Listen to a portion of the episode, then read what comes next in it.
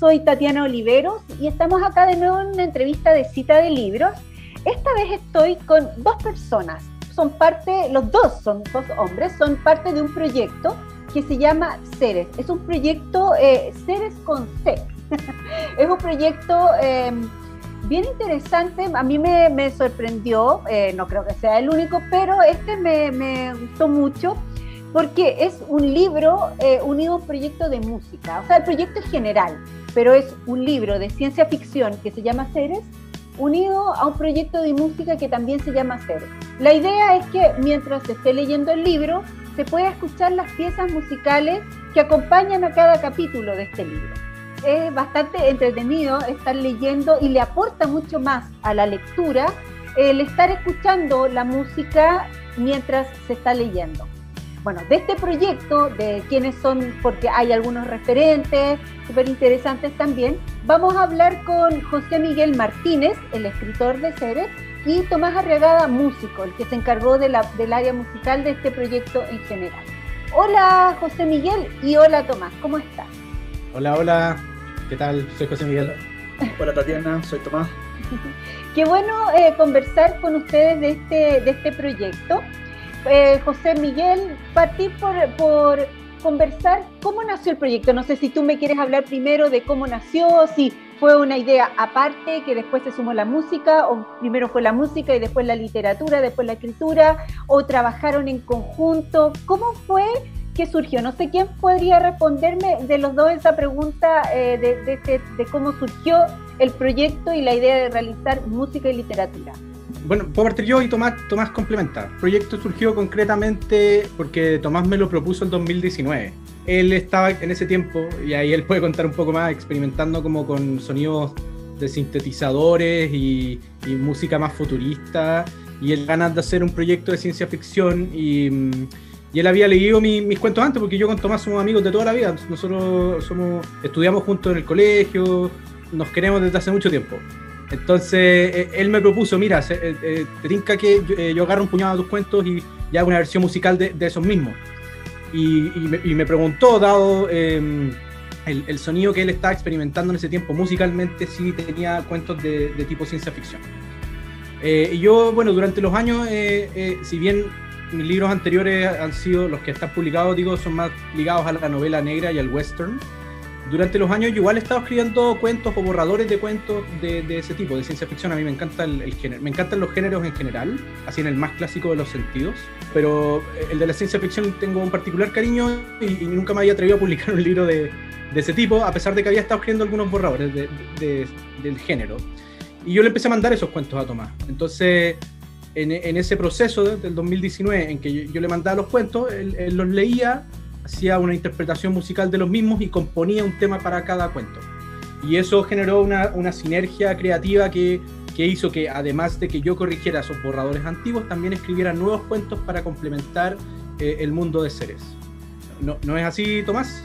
Sí, no, está perfecto. Fue efectivamente así. Y, solo agregar que fue evolucionando eh, en el fondo, porque eh, partimos, claro, con algunos borradores sin tener mucha claridad de en qué iba a deparar este proyecto al final, si ya tenían un libro, en, en algún conjunto, no lo teníamos muy claro en ese entonces. Solo sabíamos que teníamos dos pasiones, la literatura, en el caso de José Miguel, la música, en mi caso, eh, que ambos eh, también eh, teníamos un gran aprecio por lo que hacía el otro. Yo soy fan del, del trabajo de José Miguel y me di cuenta que José Miguel también era fan de lo que yo estaba haciendo, de, manera bien incipiente, porque yo estaba recién metiéndome, haciendo mi mi espacio en la música. Eh, y desde esa inspiración mutua empezamos a, trabajar juntos eh, y fue creando lo que terminó en un disco de, nueve canciones y en un libro eh, con nueve relatos que hablan de toda esta historia de lo que sucede en este planeta llamado Seres. Se me olvidó decir eso en la introducción, que este libro es un libro de ciencia ficción. Y bueno, ya en entrevistas anteriores que lo he dicho, yo soy fan de la ciencia ficción absolutamente, creo que ahí hay un género que es pero fundamental en el, en el, en el mundo contemporáneo. Eh, entonces, leer un libro de ciencia ficción y trabajar con uno siempre para mí es un placer y, siempre estoy buscando cosas nuevas en eso porque a mí me gusta mucho. Eh, pero ahora, Tomás, quería preguntarte algo. Eh, bueno, el trabajo, a, mí me gusta mucho también eh, cuando los, artistas en general trabajan eh, cruzando áreas distintas, tomando referentes o, inspirándose en otras artes para desarrollar esta mezcla que ahora se está dando mucho. quería saber cómo es el proceso de crear una, una pieza musical tomando como referencia una pieza de literatura. ¿Y cuáles son tus referentes para trabajar eh, en, este, en esta área que tú lo hiciste, en ese trabajo que tú desarrollaste? Cuéntame un poco sobre el trabajo que desarrollaste en la, con la música. Sí, perfecto. Mira, eh, bueno, como contaba José Miguel al principio, él me mandaba un borrador. Partimos con uno, eh, y, de ese borrador lo que yo hacía es que lo leía como cualquier lector, en el fondo, ¿cierto? Lo, lo partía, lo, lo terminaba por leer, para engancharme con el relato y entender bien el relato. Después tenía una conversación con José Miguel para entender la visión que él tenía detrás de, cada, de cada relato, porque cada historia también tiene, tiene su propia inspiración en el, en el escritor. Y para mí ese era un motivador súper importante y un gatillante muy importante para entender también cómo podía abordar yo la música bajo mi propio prisma, también bajo mi propio lente. Entonces, eh, ese es el primer, parte del primer proceso. Segundo proceso es que después yo ya leía nuevamente la lectura con eh, lo que José Miguel me había transmitido y esta vez poniéndole tonos y eh, una atmósfera musical eh, a lo que yo interpretaba de, ese, de cada uno de esos relatos. De esa manera, en el fondo lo que trataba de hacer era identificar cuáles iban a ser como lo, eh, el dramatismo que quería ponerle musicalmente a cada una de, estas canciones. Y así fue como fui tomando decisiones con el tiempo, porque después la música también fue madurando. Eh, así como el proceso de escritura de José Miguel también, eh, fue evolucionando y fue madurando con el tiempo. Fui tomando decisiones, por ejemplo, de qué tipo de instrumentos tenía que tener la música. de ahí fue como tomé decisiones, como lo había mencionado antes José Miguel, si no me equivoco, de sintetizadores.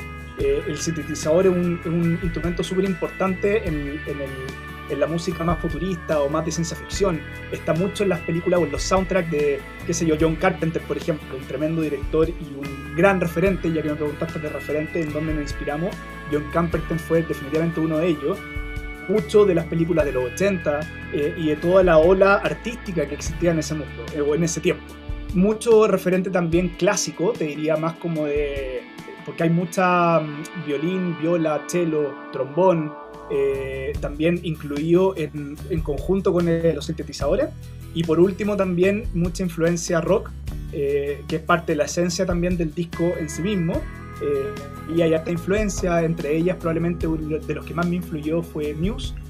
soy bien fan de, de, ese grupo en particular y ellos tienen una puesta en escena también bien única. Entonces yo creo que toda esa mezcla de todo termina por, por dar esto que yo llamo como rock espacial, eh, que mezcla los sintetizadores con lo clásico eh, y, con, y con las guitarras más como estridentes, que terminan por dar forma al, disco en su todo, bajo una interpretación mía de lo que es la historia de cada uno de los cuentos. Hay un, cuento de los que leí acá en el libro que se llama eh, Los actos de arquitectura este cuento me pareció, o sea, este, este texto me pareció particularmente destacable porque utiliza una forma de narrar del ensayo em, que, se ocupa mucho en, la teoría artística y eh, toma como referente esos textos para crear una fantasía, un, un, espacio dentro de este libro. Entonces quería que escucháramos un pedacito de la música que eh, Tomás creó para, esta, para este capítulo y después vamos a hablar con José Miguel sobre ese capítulo.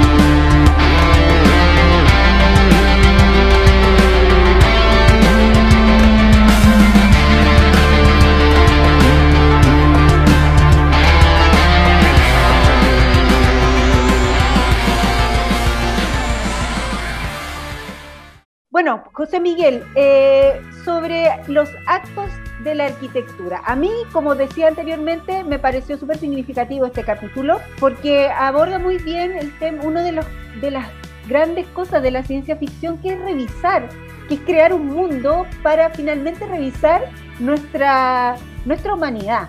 Y aquí en, los actos de arquitectura es como que queda bien en evidencia ese, trabajo que, realiza la ciencia ficción. Cuéntame un poco sobre el trabajo que realizaste en este, en este capítulo y qué te pareció cómo se unió con la música que creó Tomás. Bueno, ese cuento, los actos de la arquitectura, eh, no por nada está como hacia el final del, del libro, eh, creo. Este es el penúltimo relato antes de cerrar el libro, porque la idea era como que fuera un relato unificador del todo. Em, pero tú bien lo dijiste, la, la forma de, de, ese relato es un ensayo. O sea, es, es, fue, fue, escrito, el juego era ese, era hacer un ensayo de ficción, ¿no? Em, tomando la forma... Hay hartos escritores eh, icónicos e históricos que han hecho eso antes, o sea, eh, la, literatura fantástica, Borges, en ciencia ficción, Stanislaw Lem. Entonces a mí me gustaba mucho esa forma. Y bueno, yo me basé en una idea que la puse en el epígrafe, que es de un arquitecto que, que fue profe mío en la Facultad de Arquitectura hace ya dos años ya, 15 o 16 años atrás, que es Alejandro Aravena, un arquitecto bien conocido chileno. Eh, él planteaba... Conocido Sí, claro, ¿lo conocen? ¿Les suena? Sí, bueno, claro, se ganó el premio Pritzker y qué sé yo, es el tipo súper famoso en, el mundo de la arquitectura. Pero, pero yo me acuerdo que de lo que, curiosamente a mí lo que, lo que más recuerdo de él es lo que aprendí de él en el taller 1, en el primer año de arquitectura. Él tenía un ensayo escrito que se llama, que es de donde yo saqué el epígrafe, que se llama eh, Los hechos de la arquitectura. Y en ese ensayo lo que dice el epígrafe, ¿no? que, cita, es que siempre se produce un descalce entre lo que el arquitecto imagina, eh, como diseña, digamos, en el proyecto y, lo que, y la vida que termina por darse en ese mismo proyecto. Y él da ejemplos bastante significativos en ese ensayo, de tipo, no sé, por ejemplo, cuando alguien diseña un, parque o una plaza, muchas veces eh, tira, por ejemplo, em, franjas de, de vereda pero uno puede ver en el pasto donde pasa la huella de las personas porque quieren cruzar, por ejemplo, por el, por el lado más corto. La gente no obedece muchas veces al, al, recorrido que uno diseña, sino que pasa por donde quiere pasar. Eh, y, eso, eso sucede en, la mayoría de los proyectos de arquitectura. Entonces, esa idea yo la quise llevar como hasta el extremo. Ese era el juego de este cuento. Llevar en el fondo, como hacer una, un ensayo sobre la obra de un reconocido arquitecto de, de, este planeta Este personaje que se llama Sago Emgen, y que a través de ese ensayo se vaya de a poco, de a poco, develando como una suerte de conexión trastornada entre sus proyectos más emblemáticos y la vida que finalmente termina por darse en ellos. Entonces el tono, eh, el tono del texto parte como con, como con una cosa media así de estudio, más formal, pero pronto empieza a tomar como un vuelco estrafalario, ¿no? Se vuelve una investigación casi como de, de corte detectivesco, más que un ensayo académico. Y aparte recapitula diversos momentos eh, como ya vistos desde otra perspectiva de los relatos del libro, pero están analizados ahora desde un punto de vista, no sé, mayor, como una escala de observación más amplia, ¿no? Eh, bajo el foco de la arquitectura y el urbanismo.